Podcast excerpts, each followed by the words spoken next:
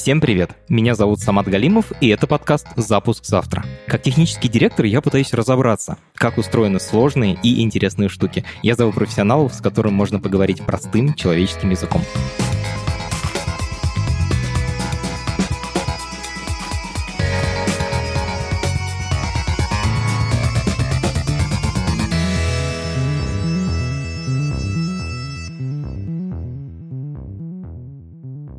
Подкаст существует благодаря вам, дорогие слушатели. И мы хотим узнать, что вам нравится, а что не нравится, чего вы хотели бы побольше, а чего, наоборот, поменьше.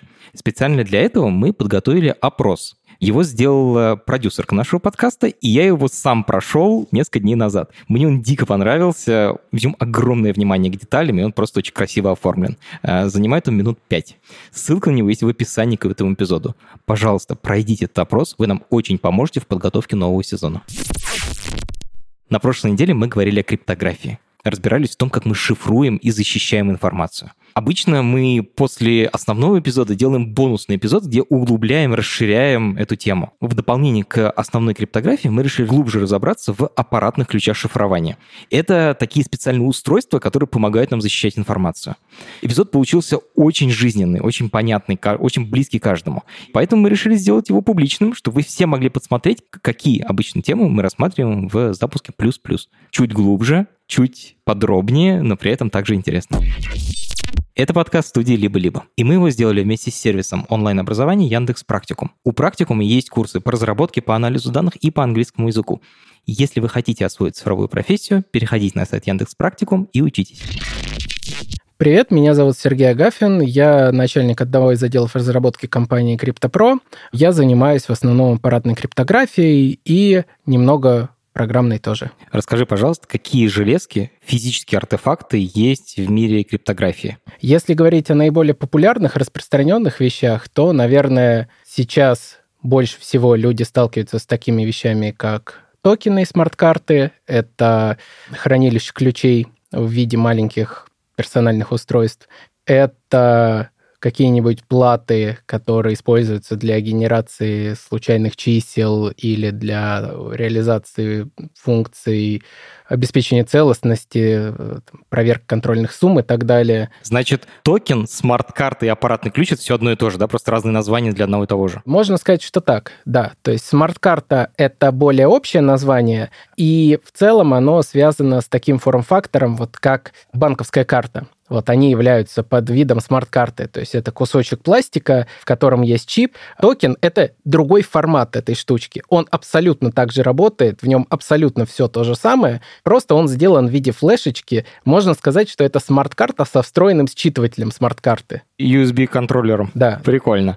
Что они умеют делать? Вот прямо на бытовом уровне или на уровне, вот мы в основном эпизоде на прошлой неделе уже обсудили, что, что есть криптография с открытым ключом, есть электронная подпись. Что из этого делают смарт-карты, что из этого делают токены? Самые простые смарт-карты, с которыми большинство людей сталкивается, делают достаточно простые вещи. Это хранение каких-то бинарных данных произвольного формата внутри себя и выдача их только после того, как предъявится в них пароль. То есть можно сказать, что у этих устройств основная функция это вот просто проверка строки пароля, который в них передают.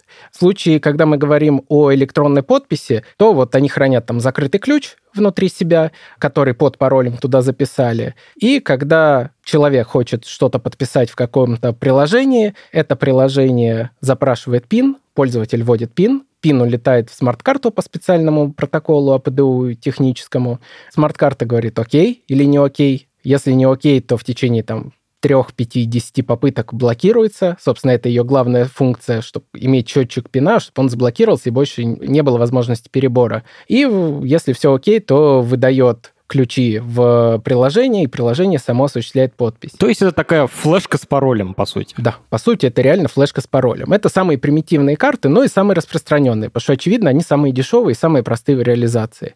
Последние, наверное, лет пять у нас становятся все более популярными в стране как мы их называем, активные смарт-карты, активные токены, носители, которые уже умеют в криптографии. То есть в этом случае они сами на борту несут генератор случайных чисел, который генерирует ключевую пару. У них реализована функция подписи. То есть, по сути, приложение уже не должно уметь само подписывать, оно просто в какой-то момент времени, ну, в случае, если там это VC может послать команду «сгенерируй закрытый ключ», какой-то момент времени может послать туда либо целиком данные, либо хэш от этих данных и сказать «подпиши». И она подписывает. Это классно в том смысле, что ключ никогда не покидает этот токен или смарт-карту. То есть он ну, там сгенерировался, он там живет, и многие считают, что это гораздо безопасней. Это такой отдельный компьютер маленький, в который ты посылаешь информацию, которую нужно подписать, например, и он тебе возвращает уже готовый подписанный типа документ. Именно так. Офигеть. Звучит гораздо сложнее. Если та штука была флешкой, то это уже такой полноценный компьютер.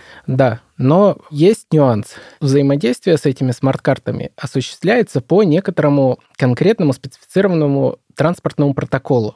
По сути, это мы посылаем туда-сюда бинарные данные конкретного формата, и там в этих данных что-то может быть. Так вот, в случае, если мы думаем, что в канале между компьютером, на котором запущена программка, в которой хочет подпись, и карточкой или токеном находится некоторый нарушитель, то есть это может быть какой-нибудь паленый удлинитель или USB-хаб. Это может быть подключение через RDP, например. То есть когда у тебя смарт-карта воткнута дома, ты подписываешь в программе на работе. Соответственно, вот весь этот канал от дома до работы, он, по сути, является каналом, через который эти APDU команды летят. Соответственно, если мы говорим о пассивном токене, то через него будет лететь ключ, э, закрытый ключ, и нарушитель, если он в этом канале какой-то есть, то есть есть кто-то, кто умеет слушать его, он может его прослушать и на основе этой прослушки спокойно собрать ключ. Собственно, были какие-то там выступления на ХДС и на Хабре статьи, где люди внезапно для себя открывали вот, вот это вот свойство пассивных носителей, говорили, что, о господи, угрозы, атаки и все такое. Хотя это вот неотъемлемое свойство. В случае активных носителей ты, конечно, ключ не получишь, потому что он не покидает смарт-карту, она вот как, как компьютер, который самодостаточный криптопроцессор, криптовычислитель. Поэтому где бы какой нарушитель, злоумышленник не сидел, он этот ключ получить не может. Не существует просто технической возможности послать какую-то команду, которая достанет оттуда ключ. Это классно. Окей, хорошо. Но к сожалению, вот этот самый нарушитель, который сидит, вот этот зловред или паленый проводник или э, удлинитель, что угодно еще, может слушать канал и в нем увидеть пароль от этой смарт-карты. То есть э, вместо того, чтобы ловить ключ, он ловит пароль. Получив пароль, он либо его запоминает, либо прям такой типа, а, пользователь проаутентифицировался, окей, и посылает на подпись, например, хэш, там, не знаю, на, э, от платежки на миллион долларов. И карточка такая спокойно его подписывает, потому что, ну, ну а что, мне по этому каналу пришло, что, типа, вот тебе пароль, и я подписываю. Офигеть. Поэтому здесь, ну, такая не очень, я бы сказал, фундаментальная разница с точки зрения безопасности между этими двумя носителями, если задуматься, вот если копнуть чуть-чуть поглубже.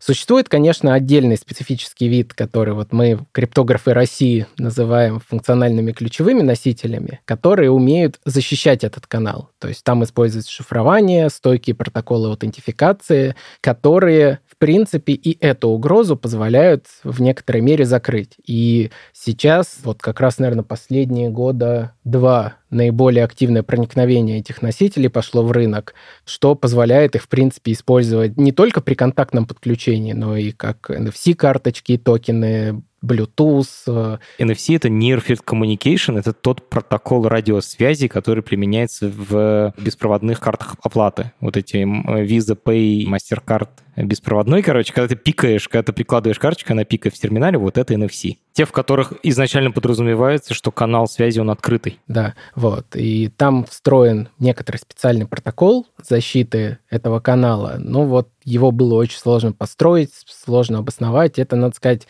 большое достижение отечественной криптографической мысли, которое, собственно, Евгений Алексеев произвел. Сейчас в этом смысле нарушителям уже похуже если пользователь использует безопасные носители. Ты что, реально защищаешься от того, что кто-то USB кабель прослушает, по которому подключен токен? Звучит как-то странновато. С одной стороны, да.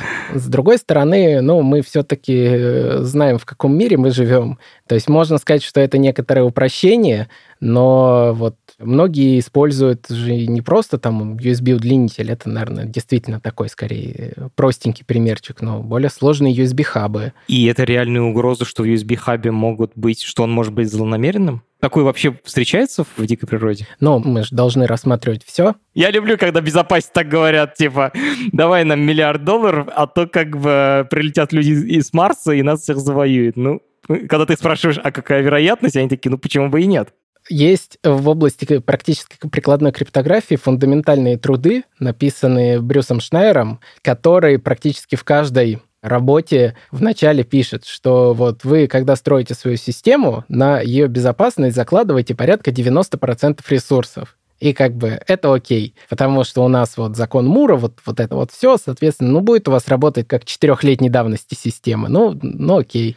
В этом смысле тут одна из угроз. Здесь нужно весь кластер проблем рассматривать. То есть у нас есть большое количество ситуаций, когда мы вставляем напрямую в компьютер устройство. Окей, здесь, может быть, скорее всего, никакой проблемы нет. Потому что если мы начинаем говорить, что мы не доверяем, не знаю, USB-контроллеру внутри ноутбука, ну, наверное, у нас есть проблемы посерьезнее, чем защищать канал между конкретным токеном и каким-то приложением для подписи. Но есть огромный пласт ситуаций, когда мы токен не включаем напрямую в компьютер. Это может быть упомянутый мной удаленный доступ, это может быть подключение по радиоканалу. То есть в случае Bluetooth он же фонит вообще на всю квартиру. NFC тот же самый. И вот душа безопасника, она не может вот, вот это вот все оставить э, в таком виде, когда мы знаем, что есть научные исследования, которые показывают, что можно, там, грубо говоря, ключ восстановить по аудиоколебаниям э, из другой комнаты при выполнении подписи на плохом компьютере, ну, плохом в кавычках. Вот. Так что нужно соизмерять, что риск утраты закрытого ключа, причем это компрометация, это же не в смысле, что человек потерял токен. Он потерял токен, он знает, что он потерял токен, он пошел в удостоверяющий центр, отозвал свой сертификат, и как бы все. То есть нарушитель, если ничего не успел сделать, то не успел. А здесь как бы его втихую скопировали, и ты ну, не знаешь, что у тебя ключ компрометирован. Это такая неявная компрометация произошла.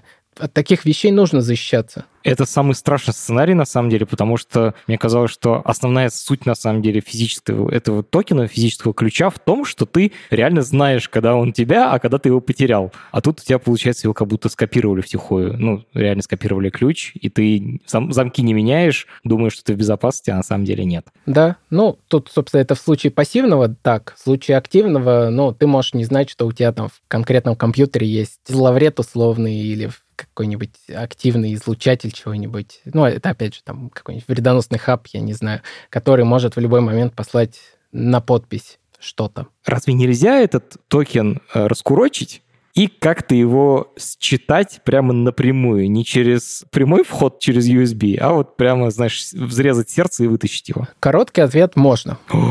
Это очень сложная инженерная задача. С одной стороны, даже если мы говорим об очень простом дешевом токене, который прикидывается защищенным, в котором, например, там используется микрочип общего назначения, какой-нибудь, не знаю, XP, например, то какие ресурсы нужно потратить на то, чтобы как-то его вскрыть, проанализировать, там, не знаю, электронным микроскопом, стравлением, еще что-то, там, лазерами где-то поснимать, чтобы найти конкретно хранящийся ключ. Это, ну, не очень простая задача. С другой стороны, есть действительно дорогие безопасные носители, в которых используются специальные криптос-процессоры, которые были, в принципе, изначально разработаны для того, чтобы там хранить данные, и они каким-то образом это физически защищают. Так что эту угрозу рассматривают исследователи, но тут, опять же, соотношение рисков. То есть если ты боишься, что твою электронную подпись украдут люди, которые могут потратить миллионы долларов на то, чтобы ее оттуда достать,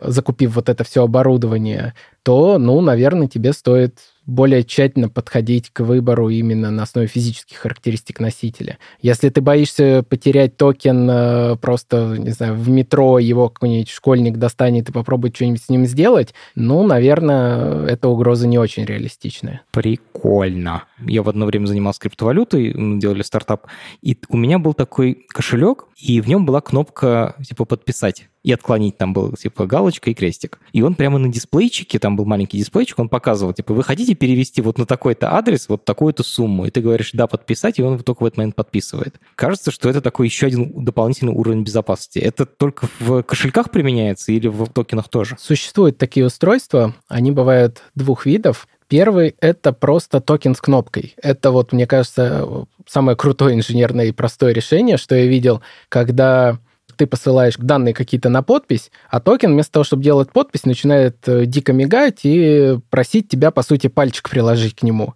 ты прикладываешь, и там что-то происходит. Это даже не отпечаток пальца, это просто приложить палец. Да-да-да. То есть это вот как бы закрывает огромный пласт уязвимости, ну, угроз, связанных с какими-то троянами, еще кем-то, потому что, ну, токен мигает, ты как бы это видишь, ты знаешь, что он мигает только в случае, когда от тебя что-то требует, поэтому ты можешь сразу заподозрить что-то неладное. А даже если не заподозришь, то ничего не произойдет, пока ты его не приложишь. Я, честно скажу, не знаю, почему эти носители не получили очень широкого распространения. Мне кажется, это очень очень круто. Возможно, там есть какие-то технические сложности, может, дорого или еще что-то. А второй класс носителей, которые именно выглядят так, как ты описал, по сути, это токен с экранчиком.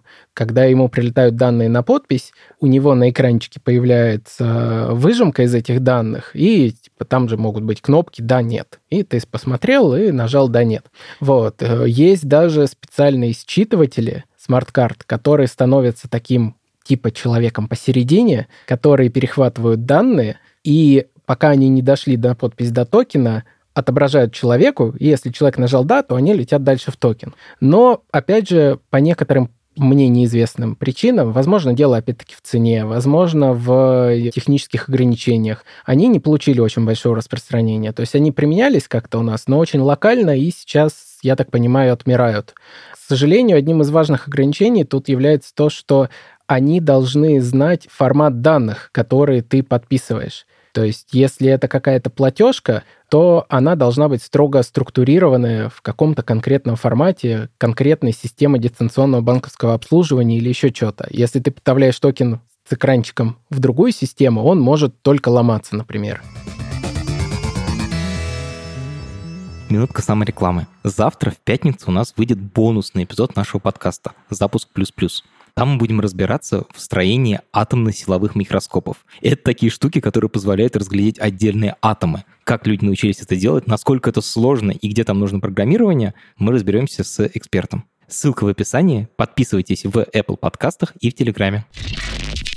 Очень круто мы с тобой обсудили, что такое вообще аппаратный ключ, смарт-карта, токен безопасности. Теперь я хочу немножечко в практику, вообще насколько широко они распространены. Сколько их в России, не знаю, в мире? Я практически уверен, что они явно есть в каждой бухгалтерии какой-нибудь организации, ну, каждой организации, потому что им надо какую-то отчетность подавать. То есть вот, например, там, вот у нас в компании есть абсолютно независимо от наших там каких-то разработческих процессов, ключи, с помощью которых бухгалтеры отправляют отчетность. Скорее всего, действительно получают э, не только юридические лица, но и там, индивидуальные предприниматели. Стопудово все там какие-нибудь торговые точки, которые алкоголем торгуют, вот они в ЕГАИСе должны зарегистрироваться, и там в связи с этим тоже токены получают. Есть какая-то небольшая группа людей, которые получают как физлица квалифицированные сертификаты, чтобы ими что-то подписывать описывать. Гадать сложно, но я бы сказал, что речь о сотнях тысяч. Офигеть, как прикольно получается, что государство доверяет закрытому ключу, закрытому открытому ключу вот этой электронной подписи, так же, как и твои собственноручные подписи, так как будто физически присутствуешь. И аппаратный ключ — это как раз способ получить себе такую электронную подпись то есть э, начать э, взаимодействовать с государством или там с какими-то компаниями, с корпорациями именно электронным способом. Да, то есть в случае физлица, наверное, Здесь не очень какие-то большие риски в том смысле, что кто-то там у тебя украдет логин, пароль от госуслуг. Ну, что он сделает? Ну, не мега серьезные вещи. Но если там логин, пароль от личного кабинета налогового юрлица украдут, это все-таки очень опасно. Поэтому здесь в этом смысле как раз требования повышенных уровней безопасности, того, что там государство требует для доступа к личному кабинету использования токена, который тебе выдает ФНС, ну, это оправдано. Сколько такие носители стоят? Я знаю порядок, что это вот несколько тысяч. Несколько тысяч рублей. Двух до пяти, может быть, шести. А сколько вообще у разных производителей есть у этих ключей? Это что-то секретное или их типа штампуют все, кому не попади? Я бы, наверное, сказал, что, наверное, штук пять самых популярных производителей в нашей стране. Ну, у нас, в принципе, сфера криптографии, она такая достаточно герметичная. То есть здесь не так много компаний, которые исторически работают, и довольно высокий вот из-за лицензии на разработку порог входа. Поэтому ну, между ними как-то распределен рынок. Я как-то не отдаю никому из них предпочтения, я не знаю, там у разных какие-то заказчики, там, кто-то работает на одного заказчика, но этот заказчик может быть там условным, не знаю, Сбербанком, что как бы сразу говорит, что у тебя 70% рынка, хотя никто, кроме Сбербанка, о тебе, грубо говоря, мог и не слышать. А можно ли создать абсолютно защищенный токен? аппаратный ключ, в котором мы будем уверены, что его нельзя абсолютно никак вскрыть? Я думаю, это невозможно, потому что вся история информационной безопасности показывает, что ни в одной ситуации не существует абсолютно надежных мер. Ты не можешь ничего сделать такого, что гарантирует навсегда безопасность от всех угроз. Я вот даже пример могу привести отличный, я его в книжке профессора э, английского прочитал. Очень многие думают, что если мы поместим устройство, которое занимается криптографией, в серверную, ну вот если говорить, допустим, о HSM, Hardware Security модулах, те, которые там в банках применяются, еще где-то, и поставить туда охранника, который супер доверенный, проверенный, квалифицированный человек, который вот стоит с автоматом и смотрит на него, то даже эта угроза никоим образом не защитит нас от нарушителя, который будет администратором, то есть того, что кто-то подкупит администратора этого HSM, потому что что? У автоматчика нет нужной квалификации. Он может смотреть, что тот что-то делает, но он не особо понимает, что происходит. Тут все такое. То есть э, мы можем сферических каких-то коней напридумывать, что вот, а вот это мы тут такой корпус сделаем, там, не знаю, без заклепок будет его не вскрыть, а здесь то, а здесь все. Но здесь, опять же, во-первых, все наталкивается на практику, потому что ты что-то нарисовал красивое, а кто это реализует, и как гарантировать, что это сделано правильно, без уязвимостей. И второе, то, что, ну, мы же можем представлять только угрозы, которые сейчас реальны, а какие будут реальные завтра, послезавтра, это как бы тут все большое искусство. Э, слушай, ты упомянул HSM, а это как раз мой, моя следующая тема, потому что Apple несколько лет назад раскрыл информацию о том, как они защищают переписку iMessage и бэкапы в iCloud, и там они упоминали некий HSM, э, Hardware Security Modules, что это типа вот такое ядро, на котором у них все это построено. Можешь про них немножко рассказать, что это такое? Если очень просто, то можно сказать, что это компьютер-сейф или сервер-сейф. Это некоторый вычислитель или большой токен, который реализует в себе криптографию, какой-то набор алгоритмов, имеет некоторую точку входа, некоторый интерфейс, он может быть там как-то специфицирован. Ну, там самый популярный, наверное, это PKCS 11. И вот он стоит в серверной какой-то стойке, он очень достаточно высокопроизводительный, и он нужен для защиты самых-самых ценных ключей то есть, когда мы говорим о токене, то это какой-то личный ключ обычно или что-то, насчет чего можно о рисках думать. Но когда мы говорим, например, о защите закрытого ключа удостоверяющего центра или о защите главных ключей платежной системы банковской, то здесь, конечно, ну, никакие токены нам не подойдут. Нам нужно некоторое устройство, которое будет безопасно по огромному количеству критериев, в том числе будет гарантировать каким-то образом то, что нельзя достать ключ оттуда в результате вскрытия и так далее. Вот HSM это про это. Они существуют двух видов, чтобы вот быть максимально точным и никого не обидеть. Первый — это такие сервера сейфы, вставляемые в серверные стойки. Второй — это некоторые компании производят платы дополнительные в компьютеры или в сервера которые выглядят просто как, знаешь, такой литой кусок металла с PCI-шиной. И вот ты ее вставляешь, и там каким-то образом э, и физическая защита организована от э, защиты от вскрытия, и от э, излучений, побочек, вот, вот этого всего, и криптографические механизмы. Вот IBM очень любит это делать, я знаю. Кто-то их еще в индустрии использует? HSM используется во всех банках. Прежде всего, это вот, если говорить о основном потребителе, и удостоверяющие центры. Плюс в HSM должны храниться ключи организаций, которые выпускают софт и подписывают его своими закрытыми ключами. То есть, когда мы говорим о подписи приложений для Windows, ну, то есть цифровая подпись с сертификатами, которые выпущены каким-то очень крутым доверенным УЦ, там, десертом, еще кем-нибудь, то они должны э, по правилам многих удостоверяющих центров тоже находиться в HSM. Вау. То есть везде, где цена ошибки высока, там применяются HSM. Да, ну, я уж не говорю о каких-нибудь там государственных организациях, военных и, и так далее. Это, мне кажется, самоочевидно. Хочу от тебя какую-нибудь байку, потому что ты рассказал про взлом этих флешек, а HSM что, не пытаются взломать? Вообще есть какие-нибудь истории про взлом HSM? Честно говоря, наверное, нет. Потому что, боюсь тебя разочаровать, да, потому что, когда мы говорим о токенах и о смарт-картах, это такая довольно размазанная тема, потому что они применяются в огромном количестве задач в огромном количестве сфер. Существуют очень дешевые носители на Алиэкспрессе, которые можно за копейки купить. Э, существуют очень дорогие, которые сложно вскрывать. В случае HSM у тебя не может быть дешевого HSM. Он сам по себе, э, ну, по сути, огромный сейф, невзламываемый, крутой. И они для того, чтобы продаваться, должны соответствовать каким-то требованиям регуляторов. В случае, например, банковской сферы, это организация PCI, которая организована Visa, MasterCard, American Express, наш НСПК тоже туда входит. И у них безумно строгие требования к безопасности. То есть там должны быть гарантии того, что при любой попытке вскрытия у тебя будут полностью стерты ключи, корректная реализация всех криптоалгоритмов там с кучей-кучей дополнительных проверок, которые гарантируют, что там и случайность не выродится, и ты там не получишь какой-нибудь слабый ключ из одних единичек состоящих и так далее. Гарантированно должны использоваться криптографически строгие протоколы аутентификации, то есть ты не можешь управлять HSM просто по паролю, у тебя должна быть смарт-карта. Не может быть управление HSM выполнено одним пользователем, всегда должно быть несколько человек. Секретные, самые строгие ключи обязательно обязательно должны разделяться. То есть существуют такие криптографические схемы, называется схема разделения секрета. Вот самая популярная – это схема Шамира пороговая. Когда ты берешь секрет, какой-то ключ, разделяешь его на несколько частей, например, на 5. И можно построить протокол таким образом, что исходный ключ могут собрать не все пять человек, то есть это не просто там к ссорам разделенные, грубо говоря, а, допустим, три человека из пяти. Три из пяти должны собраться в комнате, чтобы все сработало. Да, соответственно, если кто-то один потеряет карточку, не страшно. Если два человека будут подкуплены какой-нибудь террористической организацией, тоже не страшно, их мало.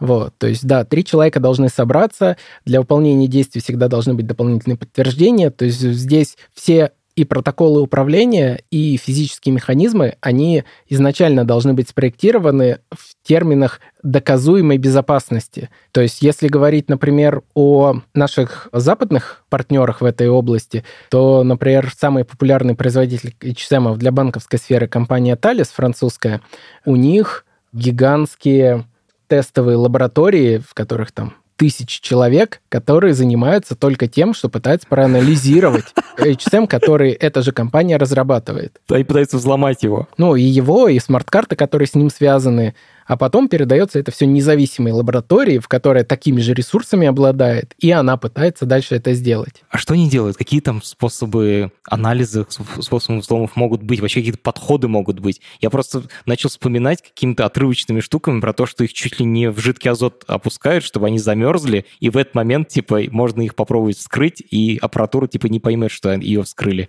Я бы сказал, что жидкий азот — это одна из самых тривиальных атак, которые обязательно должны рассматриваться на этапе проектирования этого устройства.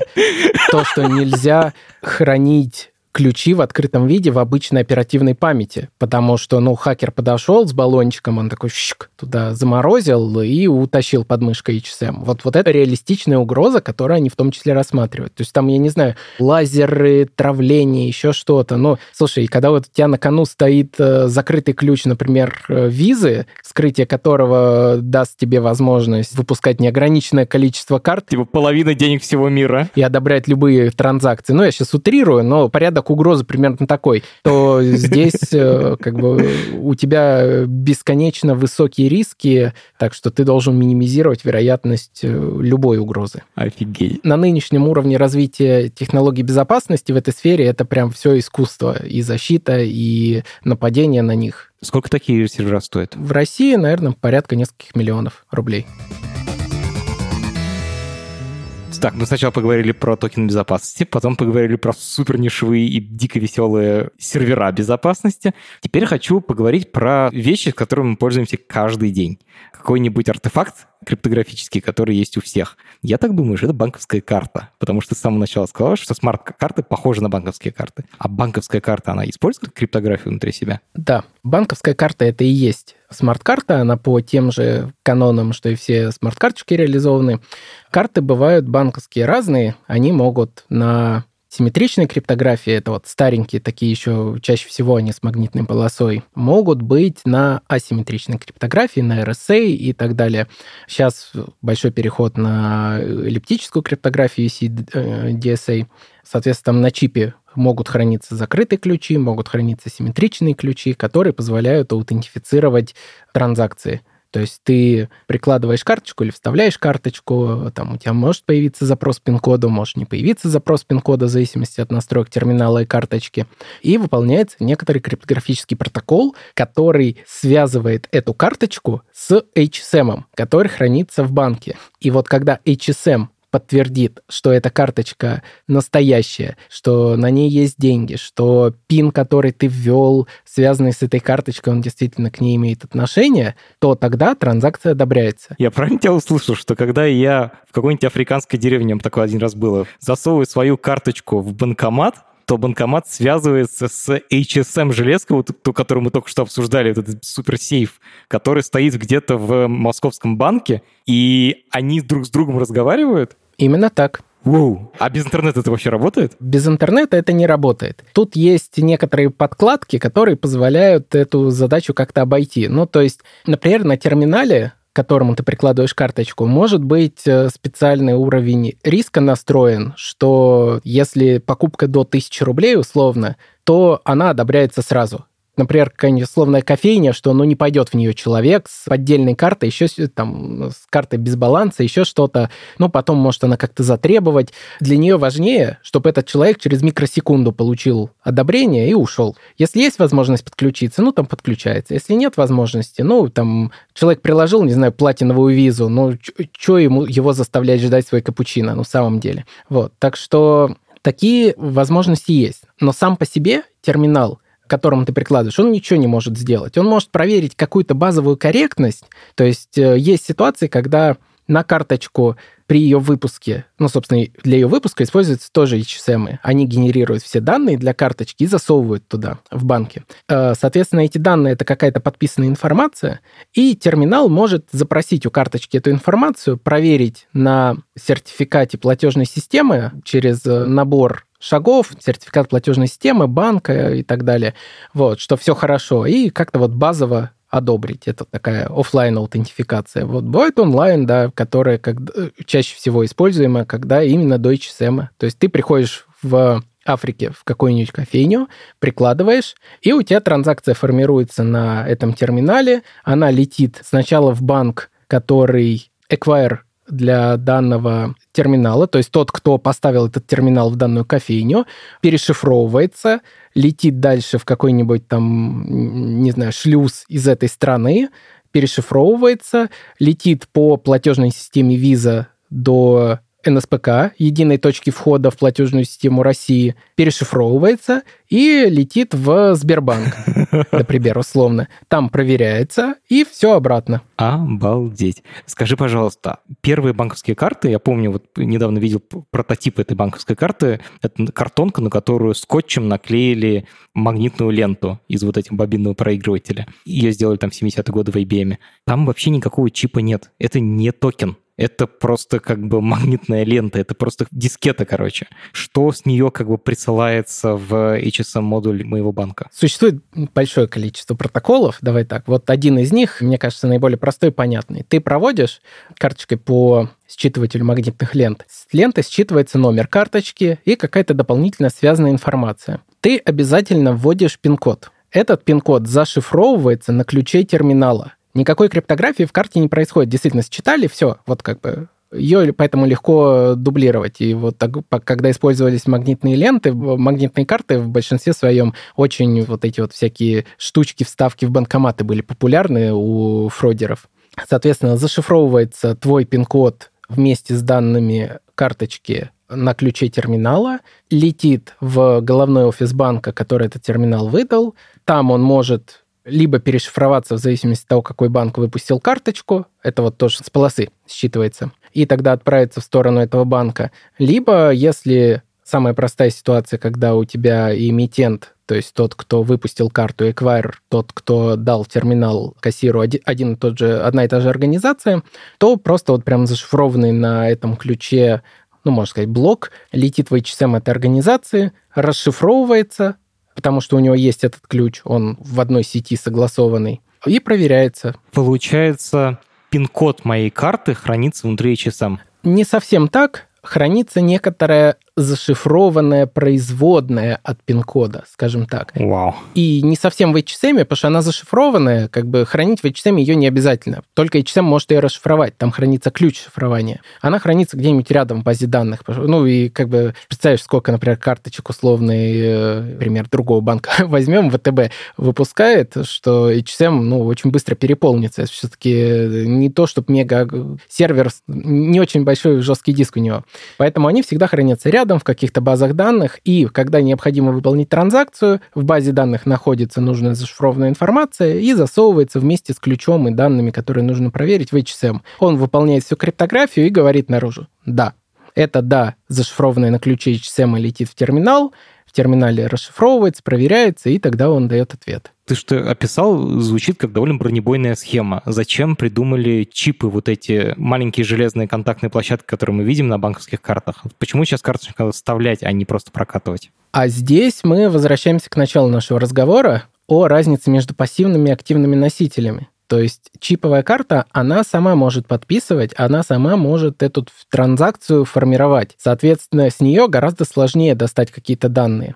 Если мы говорим об обычной карте с магнитной полосой, ну, можно поискать огромное количество э, cool story, в частности, от Group-IB, о том, как они постоянно находят какие-нибудь новые интересные устройства, которые вставляют в порт для смарт-карт в банкоматах, чтобы считать данные магнитной полосы, а потом на их основе делать подделки карт. Окей, то есть магнитную карту очень легко скопировать. Достаточно просто на банкомат налепить вот в то отверстие, в которое засовываешь карту, налепляешь какую-то нашлепку, которая будет считывать карту по мере того, как ты ее дозасовываешь. Да, ну тебе, понятное дело, нужно не только это, тебе нужно еще каким-то образом пин увидеть, поэтому вот как бы там рекомендуют его прикрывать, вот, вот это все, но в подавляющем большинстве случаев, конечно, ну, как мы вводим пин-код? А в случае, когда карта с чипом, ее считать невозможно, да, потому что этот секретный ключ, он никогда эту карту не покидает. Ну, то есть ты можешь, вот как я сказал, считать в канале какую-то вот, вот эту подписанную информацию, и если терминал, в котором ты будешь этой поддельной картой платить, скажет, что ему этого достаточно, то, наверное, да. Но это почти нереалистичная история. Все-таки вот обычно злоумышленники пытаются на доверие людей сыграть и как-то ну, с помощью социальной инженерии вытащить деньги. А есть ли злоумышленники, которые пытаются взломать сами карты? Вот саму вот эту систему, которую ты сейчас описал, суперсложная, неужто в ней не пытаются найти уязвимость? Честно скажу, что там все сложно, действительно, но есть большое количество проблем. Связаны они с огромной инертностью всей этой системы. То есть очень-очень-очень сложно внедряются новые технологии. Тут хороший пример, который всегда приводят, это абсолютно подавляющее качество обслуживания в банках и вообще вот всей банковской системы в России по сравнению с остальным миром. Почему? Потому что мы начали позже развиваться в этой сфере, и мы сразу на самые крутые новые современные подходы пришли, их повнедряли, и теперь весь мир нам завидует. Ну, в кавычках все так говорят. С другой стороны, например, Соединенные Штаты, в которых э, карты там изначально появились, распространялись и прочее, вот у них есть карты с магнитной полосой, и зачем им переходить на что-то новое? Это дорого, тяжело. Терминал надо менять, считыватель надо менять, в деревнях. Все это нужно менять, карты дороже, и это большая головная боль. Сейчас эту проблему там решили. Там вот э, регуляторными методами организация, которая занимается защитой банковских систем, она всех заставила перейти на чиповые карты, и сейчас этот процесс уже сходится.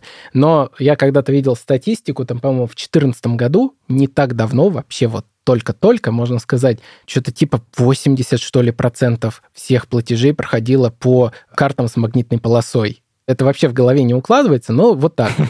Поэтому сейчас, например, все равно, даже несмотря на вот прогрессивность э, и развитие технологий, все равно используются довольно старые алгоритмы, довольно старые протоколы.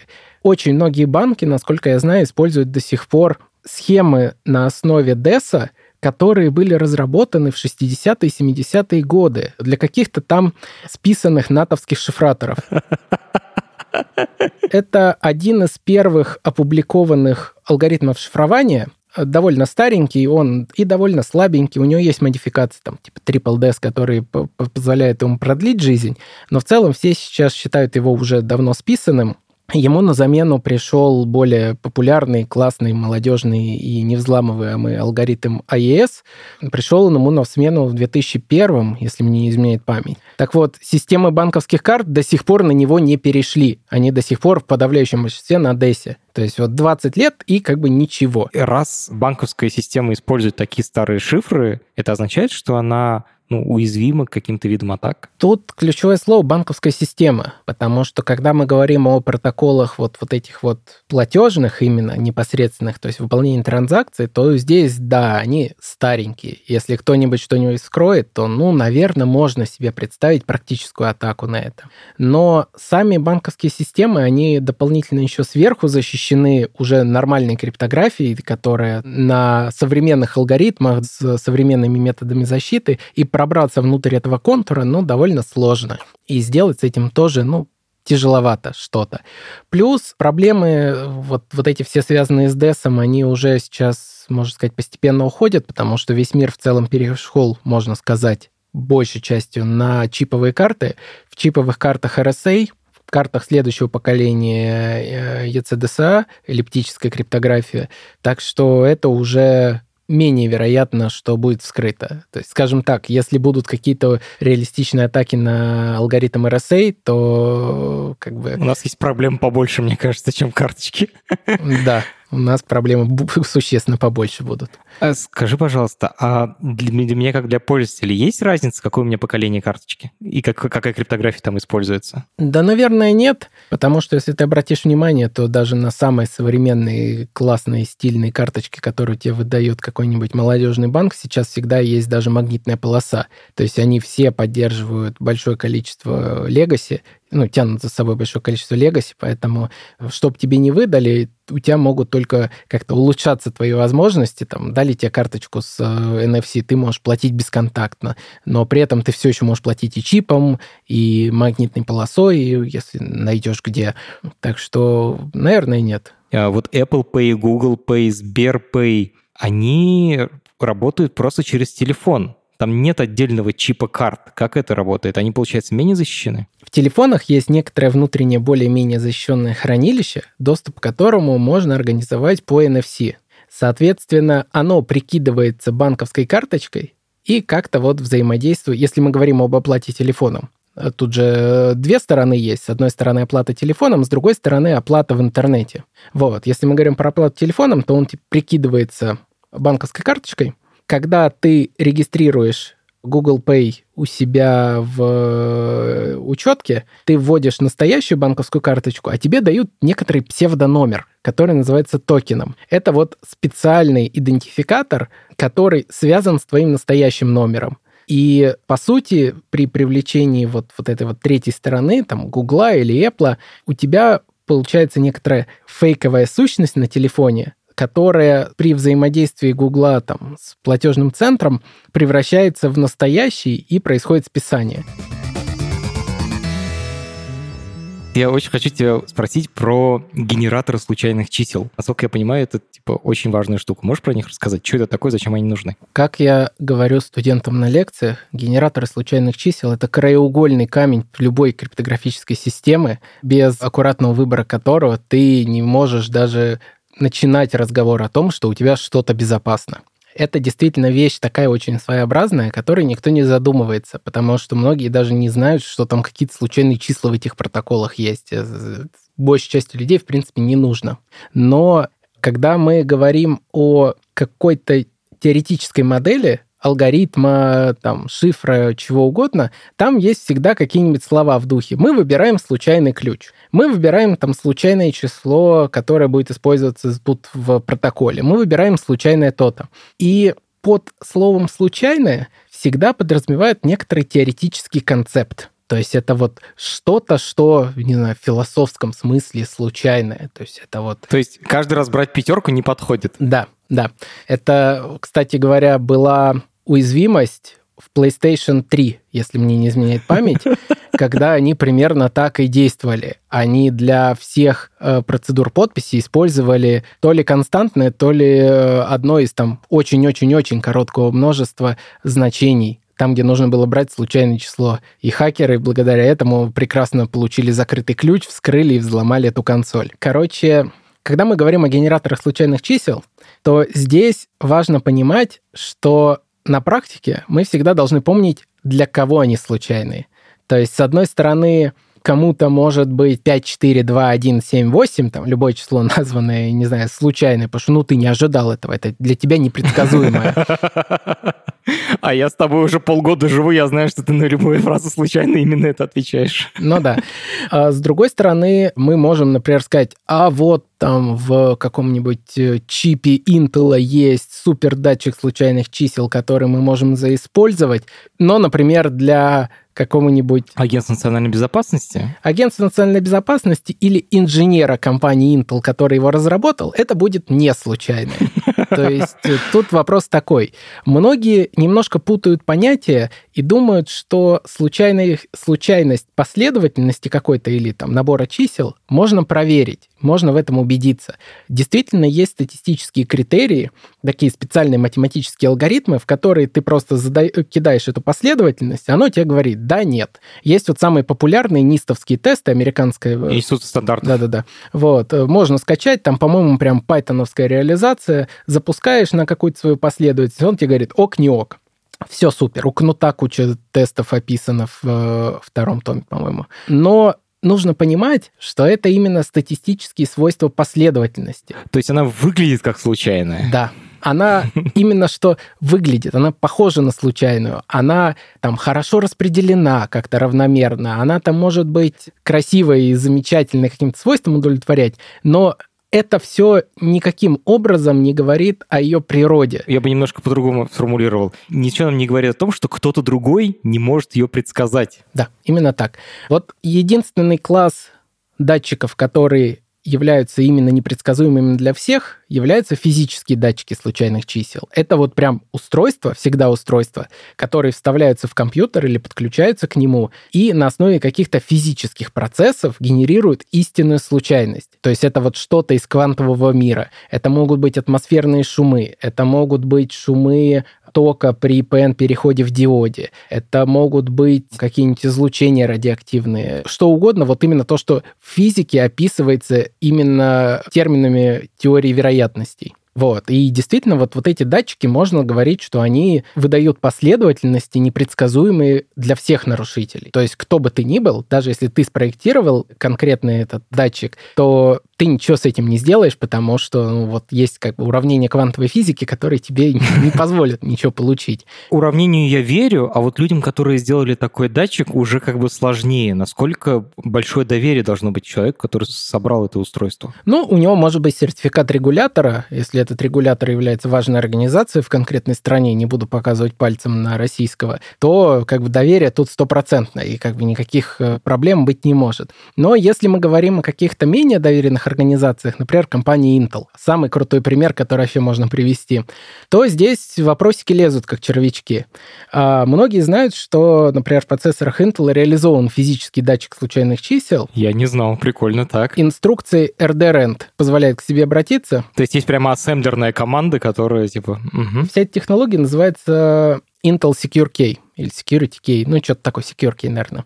Собственно, появилась лет 10 назад в процессорах, в AMD-шных тоже есть, и тогда Intel это позиционировало, что пацаны, мы решили проблему. Все, теперь вы все можете использовать наш датчик, он идеально безопасный. Вот бумажка, где нарисовано, как он реализован. Пользуйтесь. Конечно же, буквально в первый или второй год его появления он вызвал большой скепсис. Появились работы, которые показывали, что Вообще говоря, если посмотреть на его структуру, можно предположить, что если вот сюда вот Intel сделает подкладку какую-то, то выходная последовательность будет статистически хорошей, но вот этих вот статистически хороших последовательностей всего там 2 в 8, допустим, разных может быть, или 2 в 16. Ой, это не так много. Да.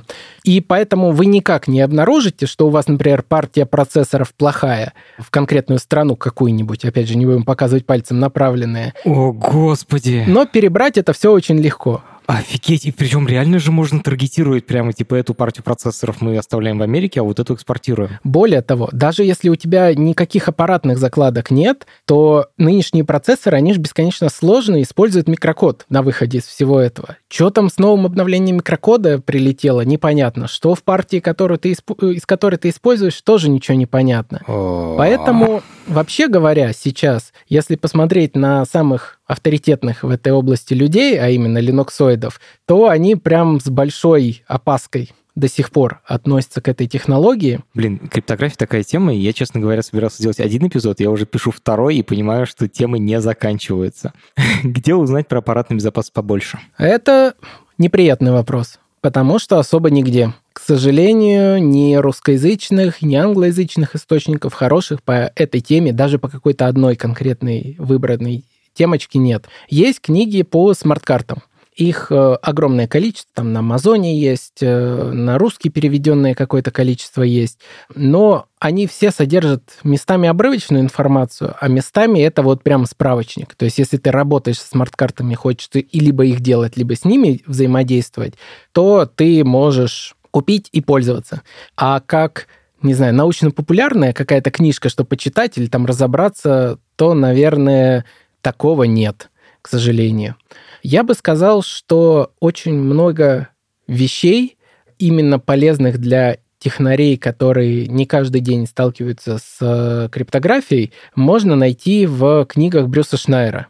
Это вот прям топ-топ понятного и адекватного объяснения того, чем занимается криптография, чем не занимается, я бы рекомендовал читать только на английском, потому что русскоязычные переводы настолько вырвиглазные, что прям больно даже о них думать. А моя любимая — это криптографик инжиниринг которая описывает именно вот прям по пунктикам, как строить безопасную, хорошую систему. Что такое шифры? Как реализовать, как использовать? Что такое там закрытый ключ? Как хранить? Как это? Как генерировать случайные числа? Что такое псевдослучайные числа? Что такое случайные? Что такое физические датчики? И вот, вот это вот все.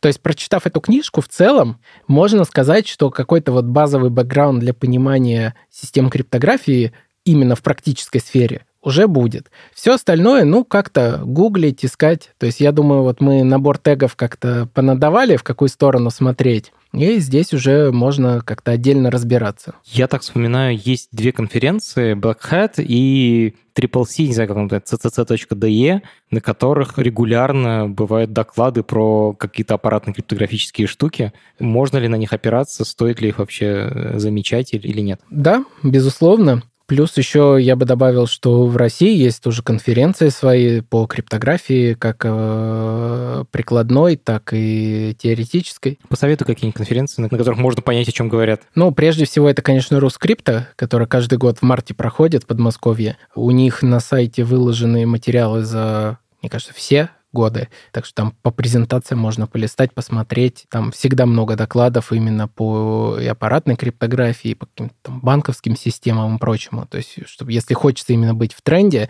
то туда вот есть CityCrypt, который больше в теоретическую сторону, но иногда всякие протокольные и интересные вещи, связанные с прикладной криптографией, тоже затрагивает. Кайф. Сережа, спасибо тебе огромное. Было очень круто. Спасибо. Всегда пожалуйста. Это подкаст студии «Либо-либо». И мы его сделали вместе с сервисом онлайн-образования Яндекс Практикум. Над подкастом работали редакторка Маша Агличева, продюсерка Настя Медведева, звук и режиссерка Нина Мамотина. За джингл спасибо Алексею Зеленскому.